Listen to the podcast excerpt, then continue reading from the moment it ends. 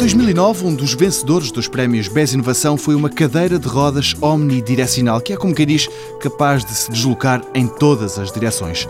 O principal responsável pelo desenvolvimento desta cadeira de rodas é o professor Fernando Ribeiro. Ele sublinha os ganhos trazidos pelo equipamento que criou. É como imaginemos um automóvel estacionar-se de forma a deslocar-se lateralmente, encostar para o lado.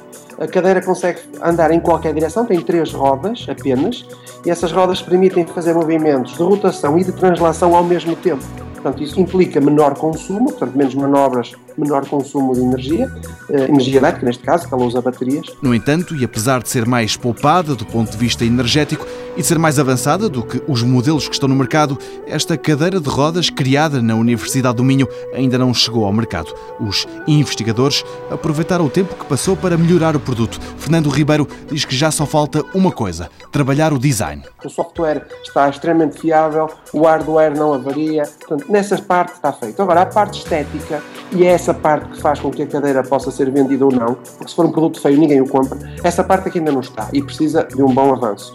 É evidente que custa dinheiro, no fundo, colocá-la eh, de uma forma que as pessoas gostem de, de a ver e de andar nela, isso custa dinheiro. Uh, atualmente, a situação financeira do nosso país não é a melhor, portanto, não há possibilidade de muitos projetos de concorrer a muitas verbas, e daí que ela esteja numa fase, não está parada, mas não está propriamente a avançar ao ritmo que nós pretendíamos. Depois de uma primeira tentativa de a transformar num produto comercial, esta cadeira de rodas ainda espera por melhores dias. Fernando Ribeiro afirma que agora que apareceu um novo interessado, tudo indica que vai mesmo em frente. Estamos agora a trabalhar com uma segunda empresa e pretendemos, como é óbvio, que esta cadeira seja um produto vendável e que seja útil para o público, nomeadamente para as pessoas não só com deficiências motoras, mas sei lá, pessoas idosas, por exemplo, que sofram de obesidade, pessoas que necessitem, no fundo, de utilizar esta cadeira. O mercado nem é reduzido, principalmente se a aposta for a nível global.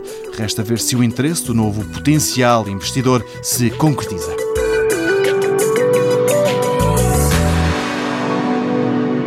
Mundo Novo, um programa do Concurso Nacional de Inovação BSTSF.